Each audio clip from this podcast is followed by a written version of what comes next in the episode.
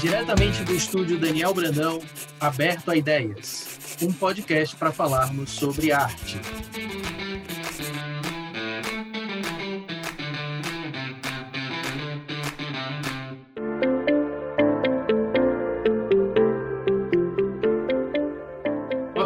Amigo Fabiano, seja bem-vindo aqui ao estúdio. Esse é um espaço de bate-papo que o estúdio Daniel Brandão criou, né? Um bate-papo democrático, livre, gratuito, né? Onde a gente posta né? é, assuntos relacionados à arte, a desenho, a quadrinhos, aquarela, tudo que o estúdio é, se mete a fazer aí, a produzir e a ensinar. Então, uma honra muito grande você ter aceitado esse convite para a gente conversar, é, especialmente sobre a sua carreira, sobre quadrinhos. Eu gostaria de começar lhe agradecendo, então, por ter topado esse convite. Sem problema, porque eu estava meio sem fazer nada aqui com o confinamento, então isso me divertiu um pouquinho. Obrigado viu, é legal, pela oportunidade. É legal, assim, tudo tem um lado bom, né? Fazia bastante tempo que a gente não se falava ao vivo, que a gente não se falava se vendo, né, Fabiano? A gente, como, é... como a gente normalmente só se vê quando você vem ao Brasil, mas agora a gente está com desculpas novas aí para a gente estreitar esses, é, essa distância um pouco mais usando a tecnologia. Então é muito legal poder conversar com você. Ah, tenho certeza que esse papo vai gerar muitas risadas e vai ser, vai ser muito divertido eu queria começar justamente do, do, seu, do seu início, né? Você é um francês que fala português muito bem, melhor do que eu, por sinal, e resolveu, bom tempo atrás, vir morar ao Brasil, né? Vim morar aqui no Brasil. Eu queria saber o que é que ele trouxe ao Brasil naquela, hora, naquela época, né? Eu queria que você contasse um pouco sobre essa sua, seu início, essa sua trajetória aí de viajante pra gente, pode ser? Pode ser. Você tem quanto tempo para me deixar contar isso? Duas a horas, tem, três horas? A gente tem o dia todo, né? O Zoom é comprado, então não tem, não tem limite. Então, tudo começou quando, eu, quando eu fiz faculdade aqui na França de engenharia. E é, eu confesso que eu não gostava muito desses, estudos de engenharia e eu queria aproveitar a oportunidade de poder fazer um intercâmbio, porque a faculdade aqui na França que eu estudava era ela dava essa oportunidade. Essa, essa universidade ela tinha convênios com alguns países e os mais procurados, cobiçados eram os Estados Unidos, a Inglaterra e tudo. E eu, eu não era muito atraído para pelo, pelos países de clima frio, então fui procurar onde eu poderia ir, seja, que seja um lugar tranquilo, com praia, com sol, e eu descobri que a minha faculdade tinha um convênio com a UFPB, a Universidade da Paraíba. Eu fui para o Google, olhei o tempo, o clima, as paisagens, eu disse, tá bom, é um ótimo lugar para estudar. E quando eu cheguei, eu descobri com bastante alegria que a faculdade estava em greve por alguns meses. Não, não era um mês, não eram dois meses, mas eu acho que foram oito meses, uma coisa dessa.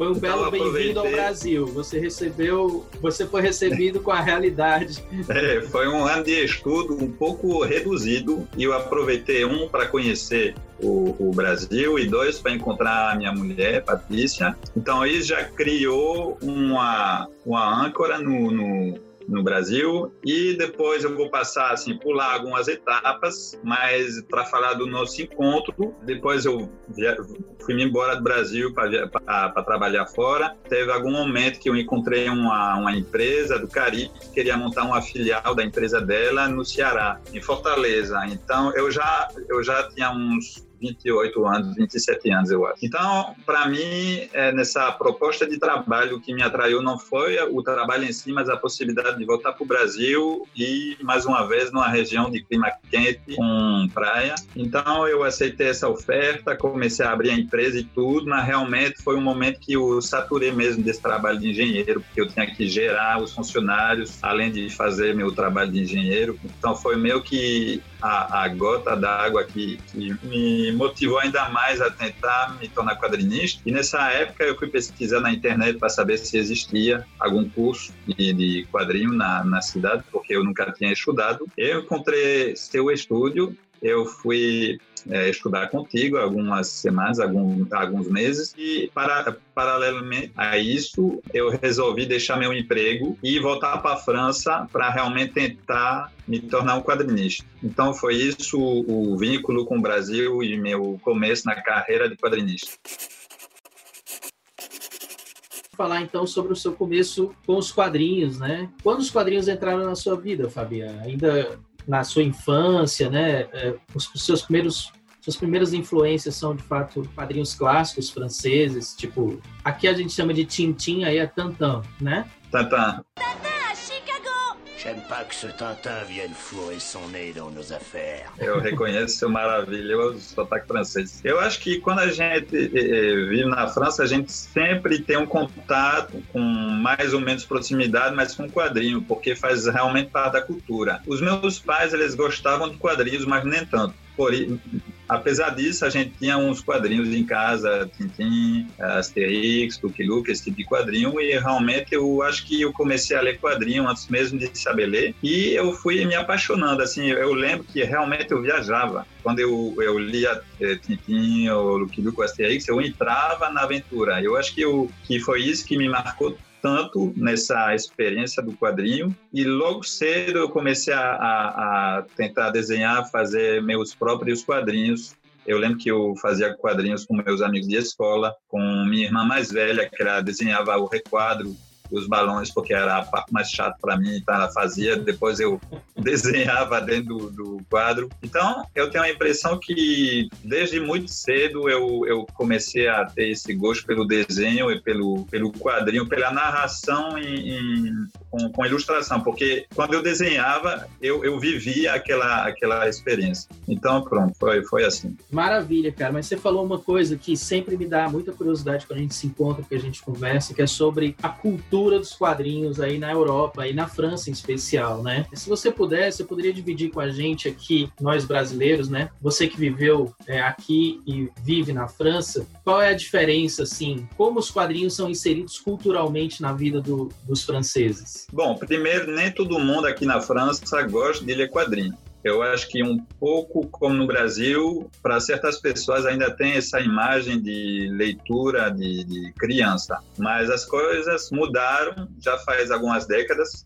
eu acho que na época da minha mãe e do meu pai era, era assim, sabe? Essa, essa, essa impressão que quadrinho não é um livro verdadeiro, que é um livro para quem não sabe ler ou para criança, enfim, que não é uma coisa séria. Mas eu acho que realmente começou a mudar uns 20, 30 anos atrás, e como essas personagens de quadrinho que faz parte da, da cultura da gente, que, que tinha Asterix, começaram a se tornar figuras que vão além do mundo dos quadrinhos, todo mundo o, o conhece Asterix, ou Lucky Luke ou Tintin faz parte, é um, é um patrimônio cultural muito forte. Eu acho que as pessoas começaram a olhar isso com outros olhos e com a, a aparição também do, do, das graphic novels aqui na França, começou a abrir o leque dos, do, do tipo de história que, que você pode contar com quadrinhos e também, ao mesmo tempo que essa aparição da graphic novel, a abertura do leque dos leitores. Teve muito mais leitores adultos, mulheres. Antes era muito uma leitura para criança, homem, e começou a se tornar também uma leitura para adulto e para e para mulher. Quase todo mundo lê ou já leu pelo menos uma vez quadrinhos.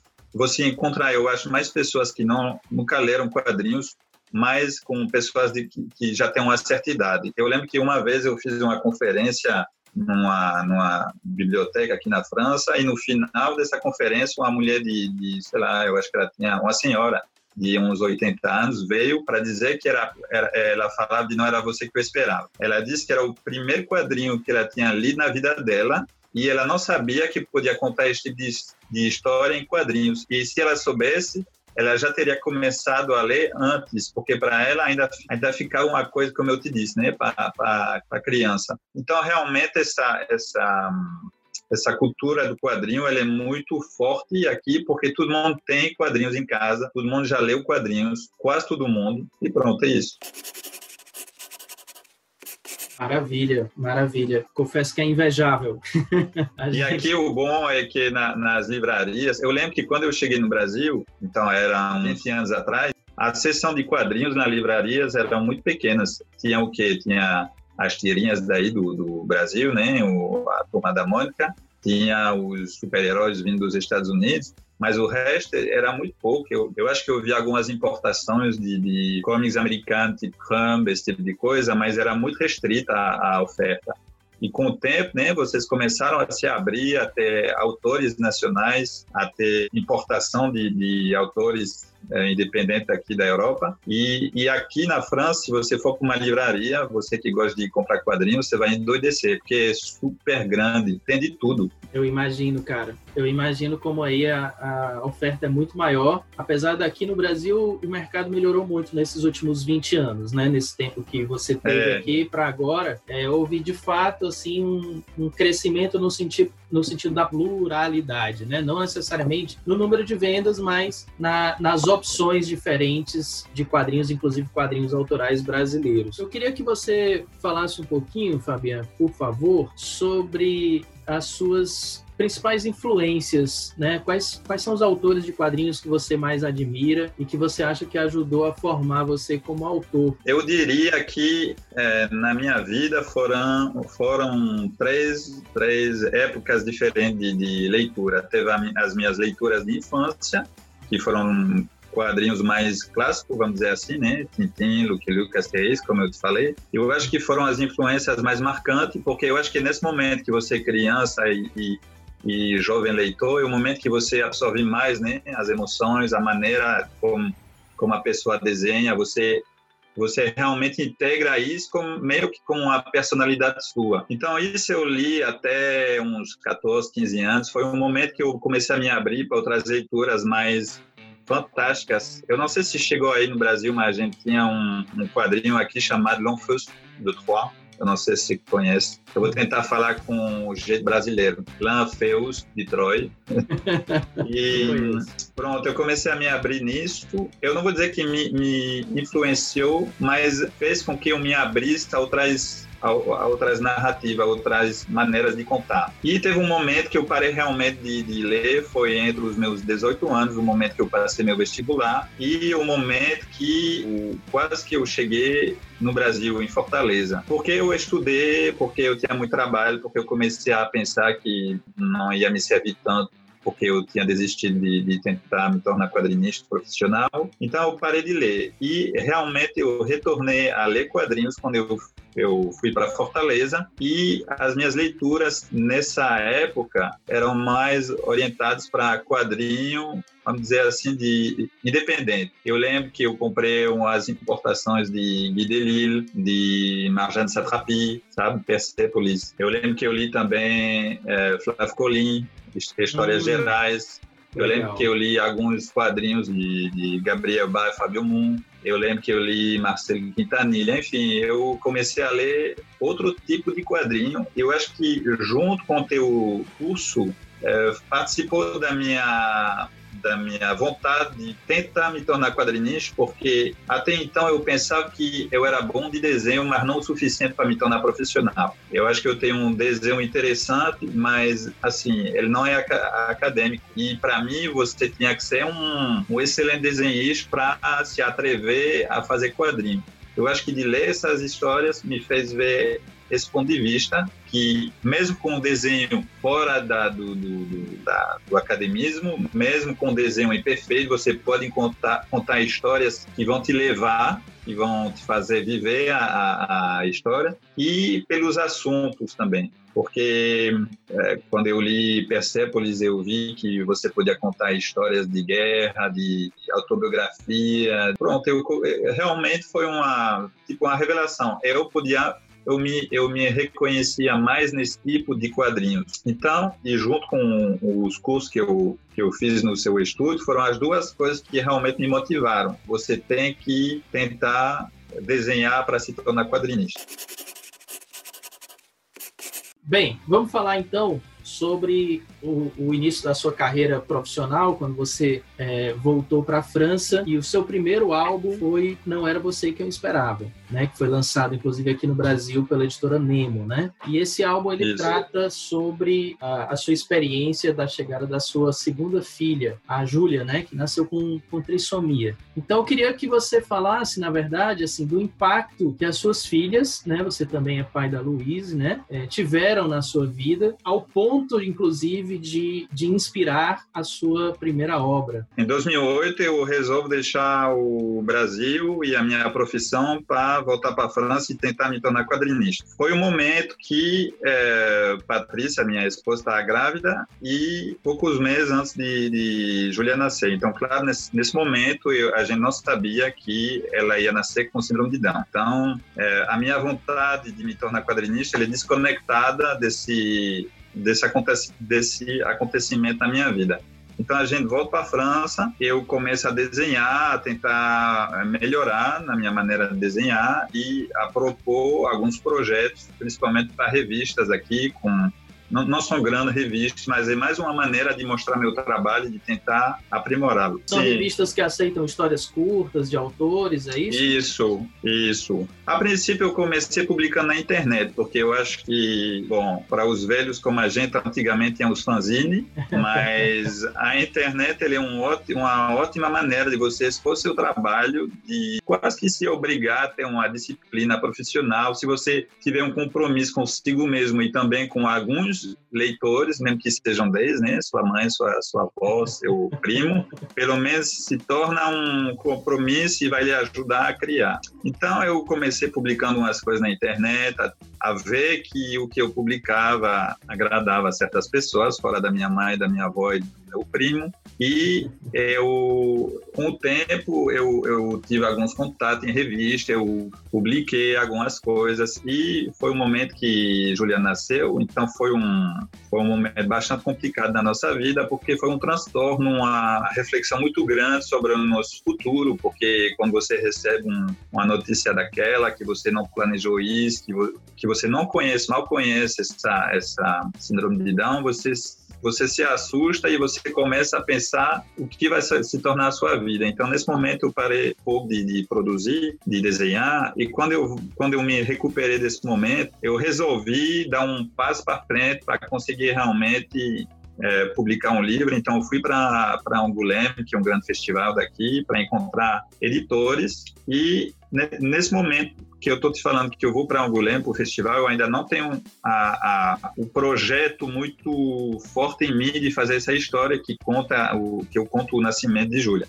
Mas está por aqui, em algum lugar da minha cabeça. Eu vou encontrar um editor de, de da minha editora atual e eu, eu simplesmente quero mostrar meus desenhos para ter um retorno de um, de um profissional para saber se eu posso ou não esperar ter uma chance de um dia publicar quadril, né? Porque eu não queria passar minha vida esperando uma coisa que não ia acontecer. Então eu fui me encontrar com, com editores e um deles gostou do que eu fazia e me perguntou se eu tinha algum projeto. Eu nesse momento que eu, que eu já estava pensando, mas sem realmente formalizar a ideia, eu falei do, do, desse livro que contasse a história do nascimento de Júlia e de como eu aceitei essa, é, essa situação, essa notícia, como eu superei esse, esse momento. E ele gostou e foi assim que tudo começou, que algumas semanas depois eu comecei a trabalhar nesse livro. Então, realmente teve um meio que um atropelamento entre a minha vontade de me tornar quadrinista e o acontecimento familiar do nascimento da minha segunda filha. E você fez uma obra que é uma declaração de amor, uma obra corajosa, verdadeira, muito forte, né? muito emocionante. É uma obra que todo mundo aqui de casa ama. A escola da Liz chegou a adotar essa obra como, como um livro paradidático aqui. Né? Eu acho que eu cheguei a te avisar, cheguei a te falar isso. É. E aí eu queria que você falasse um pouco sobre a repercussão desse primeiro livro, desse primeiro trabalho, quantos países foram foi publicado, né, em quantas línguas foi publicado, se te gerou algum retorno, algum prêmio. E me fala sobre essa repercussão do primeiro trabalho profissional incrível, não era você que eu esperava. Então, quando sai esse primeiro livro, a gente está em 2014, em outubro, eu ainda trabalho como engenheiro, porque apesar de ter voltado para a França e de tentar conseguir é, me tornar quadrinista, eu ainda tenho as necessidades, pelo menos alimentar, e eu tenho que trabalhar. Então, eu ainda trabalho como engenheiro durante o dia, de maneira mais leve do que na época de Fortaleza, onde eu gerava uma empresa, mas eu ainda trabalho. Então, esse livro ele foi criado à noite, na verdade, depois do, do trabalho. Ah, então você passou um período trabalhando nas duas coisas ao mesmo é, tempo, né? Foi um período de transição. Dois, dois anos, dois uhum. anos. Quando você faz um livro, principalmente que é o primeiro, que você trabalha à noite, que você não é conhecido, que você nunca publicou nada, você não tem noção, um, que vai ser lido, e dois, que pode gerar impacto no, no público. Então, porque aqui o mercado de, de quadrinho na, na, Europa é muito, é muito grande, é, pelo fato de ser muito grande, tem muito risco de você publicar um livro e não muitas pessoas lerem tem um risco de você publicar e ficar invisível e desaparecer. Então, nesse caso, é um pouco o que eu imaginava pelo assunto, que não era um assunto muito, como que eu posso dizer, atraente, pelo fato que eu não era profissional, que eu era autodidata, e que era o meu primeiro. Então, justamente, a história foi bela e que foi totalmente o contrário. Na verdade, no momento que saiu, teve meio que um, um estouro assim imediato que eu comecei a ser convidado para programa de televisão, para programa de rádio, eh, jornais publicaram artigos a, a respeito desse livro e foi um grande sucesso de, de, publicação. Assim, me ajudou de duas maneiras. Um, a, a, a, tomar confiança na minha capacidade de contar história, de, de me tornar quadrinista. E dois, até mais oportunidade para frente para encontrar editor que publicasse me, meus projetos. E a partir daí, aos poucos, eu fui deixando minha profissão de engenheiro e eu fui trabalhando em outras, outras histórias. E aqui no Brasil você é publicado pela Nemo, né? Como se deu Isso. essa escolha, como se deu esse contato? Mais de uma editora lhe procurou e você escolheu a Nemo? A Nemo foi a única que lhe procurou? Fala um pouquinho aí. Bom, esse, esses detalhes eu não sei porque aqui eu trabalho com uma editora que se chama Delcourt, que é uma grande, é, que é uma grande editora. Então ela tem um serviço dedicado à, à negociação com editora estrangeira. Então, não em é nenhum contigo, momento né? tem uma pessoa lá ou um serviço, várias pessoas que vão é, apresentar livros para editor estrangeiro e caso tenha interesse, eles vão me, me propor se, se, eu aceito que esse livro seja traduzido para tal ou tal país, para tal ou tal editora. E uhum. foi assim que a Nemo conheceu esse, esse, livro e firmou contrato com, comigo e com a Delcourt. E a partir daí eu, eu conheci melhor a Nemo, eu conheci as pessoas da Nemo, que, que são pessoas fantásticas, eu devo dizer. E foi assim que também eu acho que eles tiveram também interesse de, de, de ver mais livros meus, os livros que vieram depois. E eu lembro que você perguntou em quantos países foi, foi publicado. Eu sei, eu, eu não tenho a contagem exata, mas eu sei que foi publicado na Coreia do Sul, na China, no México, eh, na Itália, na Alemanha, eh, na Turquia e Brasil. Que maravilha, cara. Que legal. Realmente a Nemo é uma casa muito bacana, uma editora que eu acho que eu admiro bastante. Acho que você está aqui no Brasil, você está em, em ótimas mãos. Então, sobre a segunda obra que você fez, né, por Duas Vidas, que saiu aqui no Brasil também pela editora Nemo, já é uma obra com um caráter mais ficcional em relação à sua primeira obra, que você não era você que esperava, você se usa como personagem, a sua família e etc. Já o Duas Vidas você usa personagens fictícios. Porém, você trata de um assunto muito íntimo de você, né? Que é um assunto relacionado a escolhas, né? A escolhas e a mudanças de vida em prol de uma busca de um sentido, em prol de uma busca de um prazer, né? Você trata de um personagem que estava infeliz na sua profissão e que por um motivo muito forte ele é impulsionado a tentar buscar aquilo que ele sempre sonhou. Então eu queria que você falasse um pouco sobre o quão de autobiográfico tem nessa história ou não, né?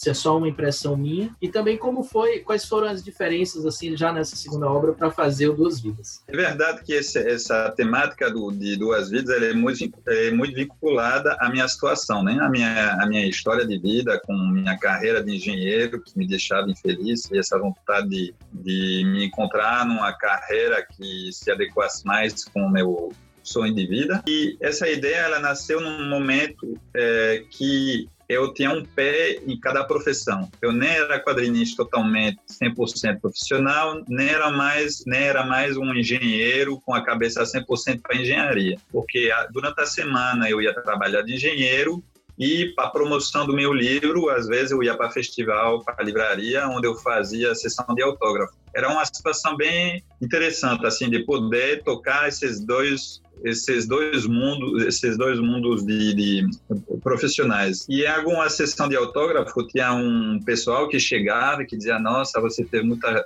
muita sorte de poder de poder mudar, mudar de carreira. Eu sou advogado, mas eu teria adorado me tornar, sei lá, agricultor, enfim, um monte de exemplo assim. Eu comecei a pensar e a refletir a respeito disso. Por que, que a gente tem sonhos de vida e por que, que a gente tem uma resistência tão grande de cumprir seus sonhos. Assim, o que que leva a gente a fazer uma coisa que não parece com a gente? O que que faz que a gente fica numa profissão que deixa a gente infeliz? E, claro, eu tenho uma resposta, né? principalmente a questão financeira, que a gente precisa de dinheiro para poder se sustentar, tem a questão também do prestígio social. É, às vezes você quer se tornar um padeiro, mas é muito mais é, prestigioso você se tornar um médico. Enfim, tem um monte de razão, mas eu queria explorar essa temática. E eu queria explorar de maneira ficcional, porque eu também queria ver, na verdade, se eu podia contar uma história é, que seja ficção. Não sei se a gente fala especialidade, mas cada tipo de história, seja autobiográfica,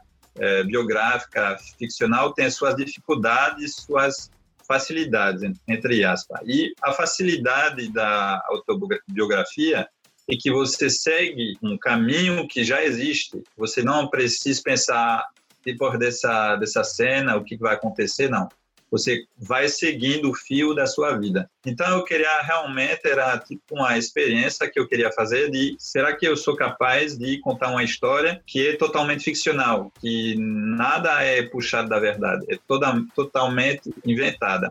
Então foi assim que eu entrei nesse projeto de duas vidas. Eu conhecia essa temática, né? Eu me, é, era meio que autobiográfico, a mudança de vida e a vontade de fazer o que você quer na sua vida, mas tudo o resto é totalmente inventado. Mas eu descobri fazendo essa ficção que mesmo que quando você faz uma ficção, você puxa alguns elementos do, do, da sua vida, seja da sua própria vida ou das pessoas que estão ao seu redor. Em algumas cenas, sem querer, eu realizei que eu, que eu podia reproduzir algumas coisas que eu tinha vivido, algumas experiências que eu tinha sentido ao meu redor e foi assim que eu fui construindo o roteiro de duas vidas meio que por acaso assim porque eu comecei sem saber realmente onde eu ia chegar. Eu simplesmente me sentei, comecei a escrever e eu fui até o fim da história. Você se deu muito bem nisso, assim, porque eu realmente tenho eu, como leitor e sou fã, tenho muita dificuldade de dizer qual dos dois primeiros livros eu gosto mais, né? Porque eu acho os dois incríveis. E o Duas Vidas também mostra como a tua experiência de vida, que é uma experiência muito rica, de ter morado em vários países, né? De ter viajado bastante, de ter tido muitas experiências de vida mesmo com culturas diferentes, com pessoas diferentes, com línguas diferentes, é, te influenciou para falar sobre isso e falar sobre uma coisa também muito profunda que é como a gente esquece da nossa finitude, né? Então você pega muito no ponto da, da finitude da vida para poder o personagem principal fazer lá as suas, as suas escolhas. Também foi um livro bem recebido, Fabiano, em termos de crítica e público aí na Europa? Foi, ele teve menos repercussão mediática do que não era você que eu esperava pela, pelo assunto, né? Porque é, é uma, é uma ficção, então é, é, realmente a autobiografia, principalmente que trata de um caso tão forte como o nascimento de uma criança com deficiência, ele chama atenção. Mas pelo mercado de quadrinho aqui na França, ele foi muito bem recebido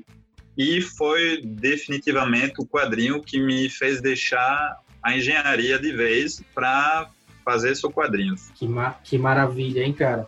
Então vamos falar sobre a sua terceira obra que acabou de chegar no Brasil, chegou há pouco mais de um mês, né? Na minha casa chegou há algumas semanas já, né? Todo mundo aqui já leu que é a primeira parte da Odisseia de Hakim. E essa obra me parece ser a sua obra mais ousada, né? a sua maior obra em termos de número de páginas, tanto é que chegou no Brasil a primeira parte. Então eu queria saber de você duas coisas. Primeiro, como leitor, eu quero saber quantas partes vai ter já para eu me programar, já separar meu dinheiro tá? E a segunda, já, já, já, sabe, já tem, já terminou a obra aí, não? Já, já. Vai ser lançado no Brasil em quantas partes? Em três partes. A última parte era para sair agora, em abril, aqui na França, mas devido ao, coronavírus, né, e o fechamento das livrarias, vai sair agora, se der tudo certo, se nada acontecer, dia 10 de junho. Maravilha, maravilha. Então, você tá então três partes de. Eu acho que cada volume tem em torno de 250 páginas.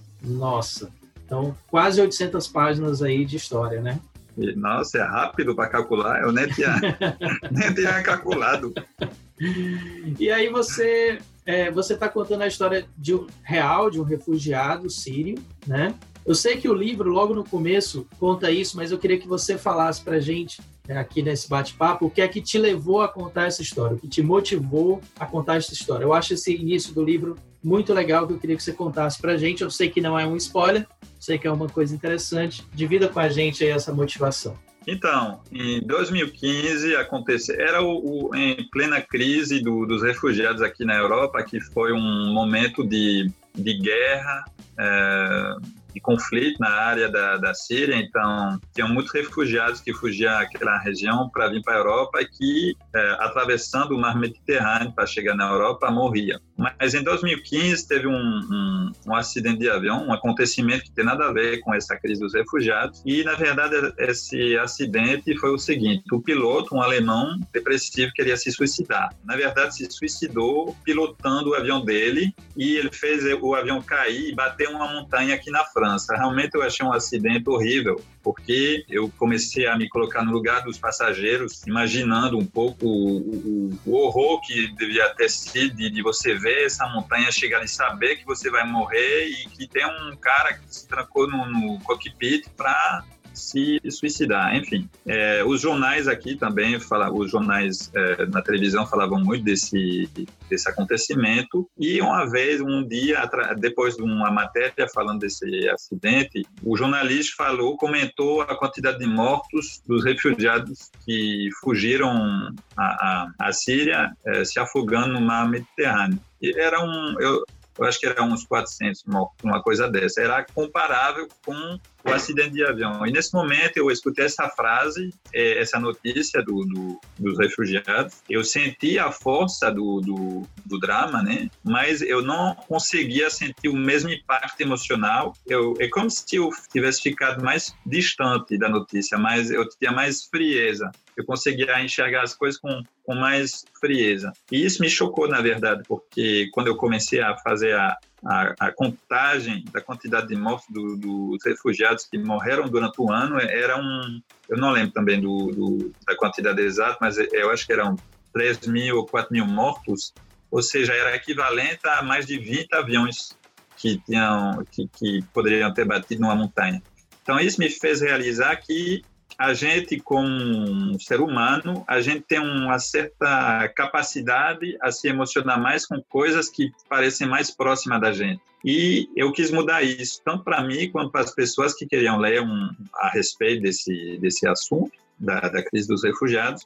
E eu resolvi é, encontrar um refugiado que poderia me contar a história dele seja a vida dele antes, no país dele, como foi que tudo mudou, desabou, e como foi que ele fugiu do país dele para chegar para chegar na Europa. E eu fui é, ligando para alguns centros de acolho de, de, refugiados, mas eu não conseguia encontrar nenhum nenhum contato porque eles não queriam me passar assim, eu acho que eles tinham receio em contar histórias dele, seja por motivo de motivo emocional ou motivo de segurança, porque muitas vezes quando você deixa seu país é porque você corre algum risco, né, de, de vida ou morte no seu país, então eu não conseguia ter nenhum contato de refugiados e através de uma amiga jornalista que teve acesso a um, a um pedido de, de asilo, de Hakim, no caso, eu pude, eu pude falar pessoalmente com esse Hakim e expor meu projeto, que era, eu vou te entrevistar e eu vou tentar recontar a sua história através de quadrinhos. E foi assim que começou foi um grande desafio, eu imagino, porque agora você está contando a história de alguém, né? É uma grande responsabilidade. Inclusive, você coloca isso no texto de abertura do seu quadrinho, do cuidado que você teve, né? Eu também imagino, como quadrinista, o trabalho de pesquisa que você também teve que fazer para esse livro, talvez um pouco maior do que os dois primeiros. Na verdade, e, e como eu te falei para Duas Vidas, a cada obra eu estou descobrindo uma nova maneira de trabalhar. Eu tenho uma uhum. qualidade que pode ser um defeito, é que eu nunca imagino a dificuldade antes de bater nela, né? Então, uhum. quando, eu, quando eu resolvi fazer esse projeto, eu não imaginava tudo que ia gerar em termos de tempo de entrevista, o que era ser uma entrevista, porque eu não sou jornalista, em termos de pesquisa, mas você fazendo umas coisas, uma depois da outra, você realiza que não tem nada impossível. Da mesma forma, eu pensava que ia ser só um volume, que ia ser 200 páginas e pronto. E, e você disse que eram quase 800 páginas. Então, eu, eu fui de maneira muito pura, sem realmente saber como eu ia fazer e me dizendo que eu ia me, de, me, me desenrolar dessa situação do jeito que eu puder, né? Para mim, o maior compromisso que eu tinha era ser honesto, não mudar a, a realidade e a história de Hakim, porque um dos motivos porque ele aceitou fazer esse projeto é que ele queria contar essa história através do livro para o filho dele, para os filhos dele. Então, tudo, tudo foi feito assim. Eu disse a Hakim, eu vou fazer umas cinco entrevistas e eu vou tentar é, retranscrever isso em forma de quadrinhos. Na verdade, a gente se viu durante um ano e meio. Eu acho que foram mais de 30 horas de entrevista e eu era ajudado de intérprete porque ele não, na época ele não falava francês, ele só falava árabe. Então, eu fui assim, eu fazia uma entrevista com um intérprete, eu tentava anotar o que ele me dizia, gravava também o, o, a entrevista, o que ele me dizia, e assim que eu chegava em casa, depois da entrevista, eu começava a bater, a escrever com mais fieldade possível o, o, o que ele tinha dito. Depois que eu fiz toda esse, esse, essa escrita do, do, do, do roteiro, foi uma outra parte que foi a, a, diagramação da história. Como eu ia articular tudo isso e em quantos volumes ia caber. Porque, como eu te disse, no começo eu pensava que ia ser um volume. E quando eu comecei a fazer entrevista, outra entrevista, e assim durante um ano e meio, bater a história, e eu não lembro quantas páginas de roteiro, mas eram mais de 100, eu pensei que ia ser complicado fazer em um só livro. Então eu comecei a fazer a diagramação, o, que a gente chama storyboard aqui, eu esqueci como a gente fala em português. Sim, e eu vi que ia ser muito longo. A gente usa storyboard, o layout de páginas. Ah, storyboard. Ah, é layout. Pronto. Isso foi uma primeira dificuldade. É saber qual a boa distância com a, a, a história de Hakim, porque se você reproduz de maneira totalmente fiel o que uma pessoa fala, é muito seco, porque basicamente você vai representar essa pessoa falando com um balão ou talvez ilustrações ou desenhos representando aquela cena com uma voz que conta o que aconteceu. Eu tinha que encontrar uma maneira de fazer uma coisa mais viva, ou seja, eu tive que, a partir da história de Hakim, recriar as cenas que ele me contava para que seja uma coisa é, que, lhe, que lhe faz viver a, a, a, cena. Então, tipo, é um exemplo, não, não foi assim, mas se Hakim é, me contou que foi é, pegar um carro, eu não vou escrever um. É, foi andar de carro, eu não vou escrever, eu fui andar de carro e embaixo eu vou colocar um carro andando. Eu vou recriar a cena, ou seja, ele andando, ele falando com a pessoa com quem ele vai andar e ele andando.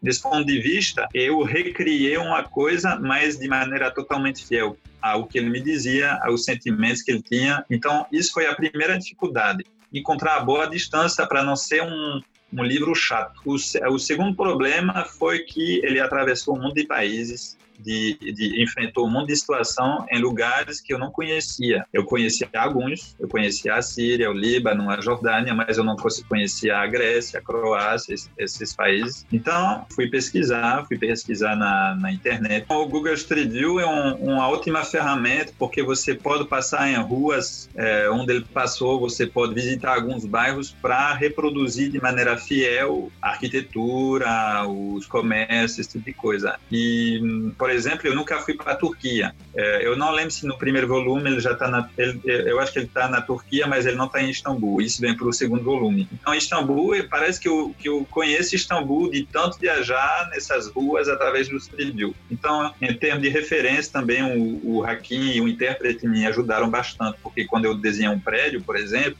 eles podiam dizer: olha, aqui não parece não parece com, com a realidade. Você desenhou assim, mas aqui parece mais com a Tunísia do que com a Síria. Então, foi uma mistura de, de, de coisas para me ajudar a, a, a, respeitar a realidade. Cara, um grande desafio, né? Quanto tempo durou essa, esse projeto? Quantos anos você ficou ao todo trabalhando com esse projeto? Eu comecei, bom, eu comecei depois de, de duas vidas, então foi final de 17, não, começo de, de 17 até agora, então são três anos para fazer o total. Três anos, Três né? volumes. E você é. desenhou esse digital, não foi? Confere? É, na verdade digital, eu né? fiquei eu fiquei até mudando de técnica ao longo desses três volumes, porque o primeiro é, eu resolvi tentar o digital pela questão do, do prazo, porque eu, quando eu comecei a trabalhar no, na Odisseia de aqui, que eu vi esse montão de páginas a fazer, eu imaginava que eu ia ter que trabalhar durante cinco, seis anos nesse projeto e eu achava difícil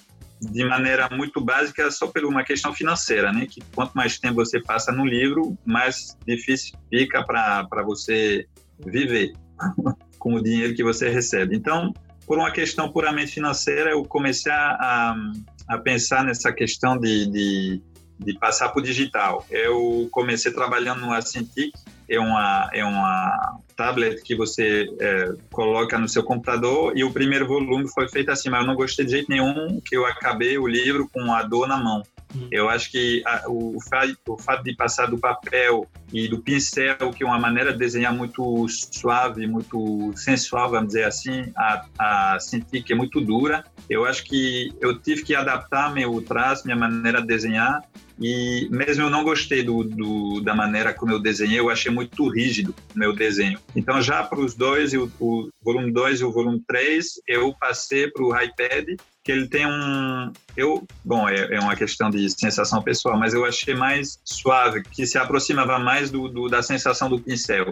E pronto, desde então eu desenho com iPad e nos últimos livros também eu pretendo continuar no iPad. Mesmo se às vezes eu tenho essa vontade de de voltar para o papel, a questão da, do prazo é, é, bem importante no nosso trabalho de, de quadrinista e, para mim, não, nada supera o, o digital. Você já está trabalhando no seu próximo projeto, Fabiano? O que é que você pode falar a respeito? O que é que não pode falar? Nada? Alguma coisa? O que é que você pode adiantar? Eu tô, eu tô fazendo, na verdade, dois livros em mesmo tempo, porque eu descobri que eu gosto de fazer várias coisas ao mesmo tempo. Nesses outros projetos, eu sempre fazia o livro e fazia algumas encomendas, pequenas histórias em quadrinhos para a imprensa. E eu, eu pensei que ao invés de fazer esse monte de coisinha, eu poderia fazer simplesmente dois livros ao mesmo tempo para poder alternar de uma coisa para outra, para evitar essa rotina que eu é uma coisa que eu não gosto de rotina. Então eu comecei a trabalhar numa ficção que conta um pouco a história de, de não é um pouco, ela conta realmente a história de uma de uma senhora que é, vai fazer um, que a gente fala de road trip, eu não sei se tu se fala assim no Brasil, Sim. com a com a neta dela que já é uma, uma adulta e através dessas duas histórias da, da, da avó e da neta a gente vai entender melhor o, a evolução das relações num casamento entre a mulher e o homem através do, do tempo. É, então, isso é a ficção. E a, o outro livro vai ser uma série de reportagens é, que eu vou fazer que vão é, girar em torno de uma mesma temática. Eu pretendo fazer isso várias vezes em outros livros, mas sempre ter uma temática e encontrar reportagens que vão falar dessa temática. Já fiz uma reportagem no Líbano, no momento que teve o começo da Revolução Libanesa, o ano passado, e eu fiz uma outra matéria agora no Brasil, quando eu fui para aí em fevereiro, num bairro aqui de... Aqui não, eu não estou em João Pessoa, mas aí em João Pessoa é um bairro que se chama o Porto do Capim, então eu conto um pouco dessa da história desse bairro. E eu ainda me falta fazer uma reportagem que eu devia fazer agora. Normalmente eu era para eu viajar para fazer essa reportagem, eu, eu, eu não viajei. Mas, enfim, são esses, esses dois projetos que eu estou trabalhando. Você acabou de dizer que não gosta muito de rotina, né? Eu conheço você, eu sei disso, né? Eu gostaria muito de saber, assim, como é o seu método de trabalho, né? Se você tem algum método de trabalho, como é o seu dia a dia, com ou sem uma rotina. Né? Você tem um horário certo para começar, para terminar? Como é que você não mistura, por exemplo, trabalhando em casa? O trabalho com a sua vida familiar, coisas desse tipo? Bem, eu tenho é, duas coisas que eu acho que influenciam bastante na minha maneira de trabalhar. Um é meu passado de engenheiro. Então, eu acho que isso me trouxe uma certa, é, um certo rigor na maneira que eu vou trabalhar. Quer dizer, eu começo meu dia de trabalho, eu trabalho até o final do dia de, de trabalho. Eu não consigo ser muito flexível nisso. Eu preciso começar a trabalhar e parar no final do dia, senão eu não, sei lá, parece que eu não, eu não cumpri meu dever. Isso é a primeira coisa. O outro fator que influencia muito é, são as minhas filhas. Procuro trabalhar quando elas estão nas quando elas estão nas escolas e parar de trabalhar quando elas estão em casa, ou final de semana. Então isso faz com que eu tenha um momento de trabalho muito bem definido, que durante o dia e geralmente de manhã eu vou fazer coisas que pedem mais concentração, ou seja, se eu precisar escrever um roteiro vai ser mais de manhã. E à tarde, já que eu muitas vezes tenho vontade de dar um cochilo, eu vou mais pela parte é, automática, como a final ou a colorização, que são as etapas mais leves é, intelectualmente. Então é assim. E eu não trabalho muito, vamos dizer que eu comecei a trabalhar às 9 horas, 9 e meia, eu termino de trabalhar de manhã a meio-dia, depois eu almoço, tiro um cochilinho, depois eu volto a trabalhar às duas horas e termino meu dia às quatro horas, 16 horas. Então é um dia bem, bem leve, mas nesse momento que eu trabalho, eu procuro ser o mais eficiente possível. Porque apesar de trabalhar com rigor, eu confesso que eu sou um pouco preguiçoso. Eu acho que, que a eficiência é, é, é amiga do, da, da preguiça. Se você for preguiçoso, mas não eficiente, você, você não se dá bem.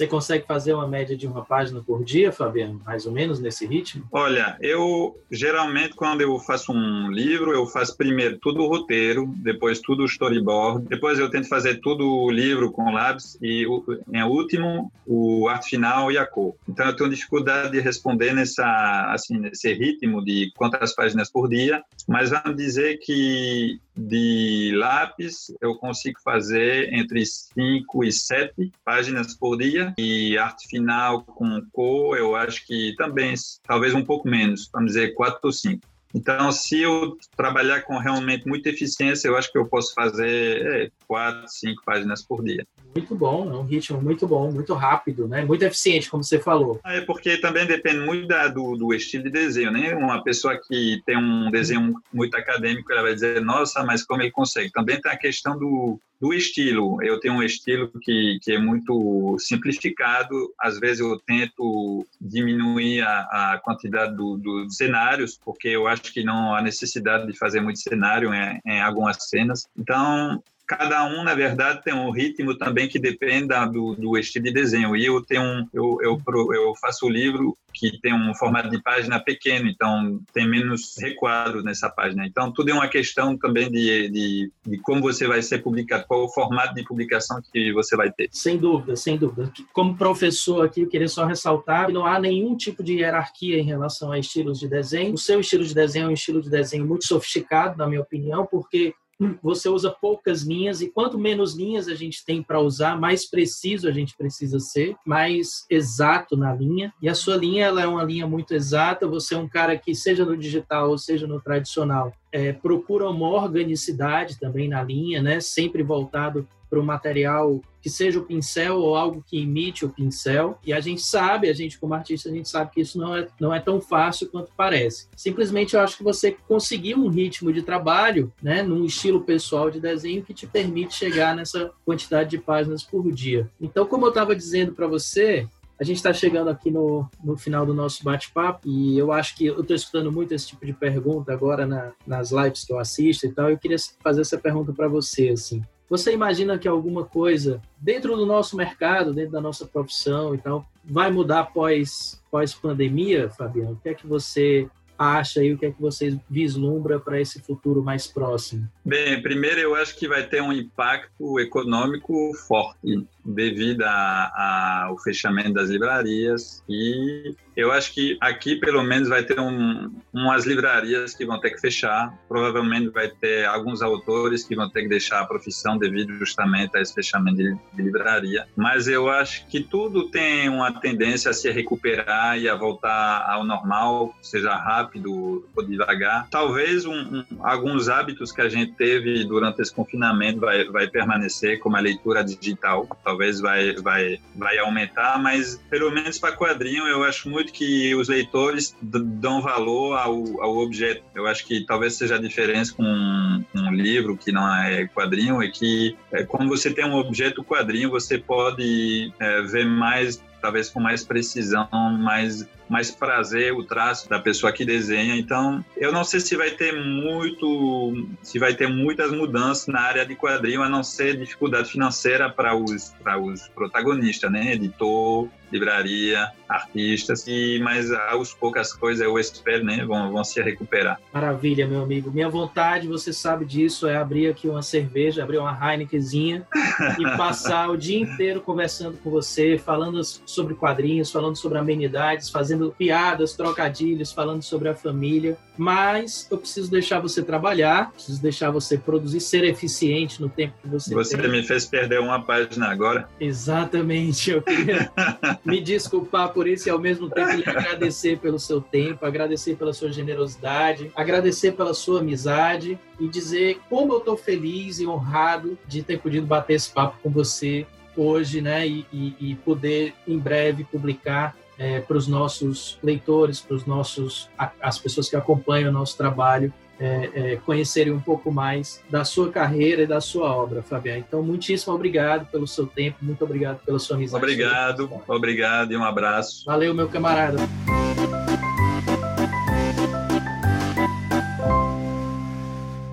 Esse podcast foi editado por Hildon Oliver. Arroba Hildon Oliver no Instagram.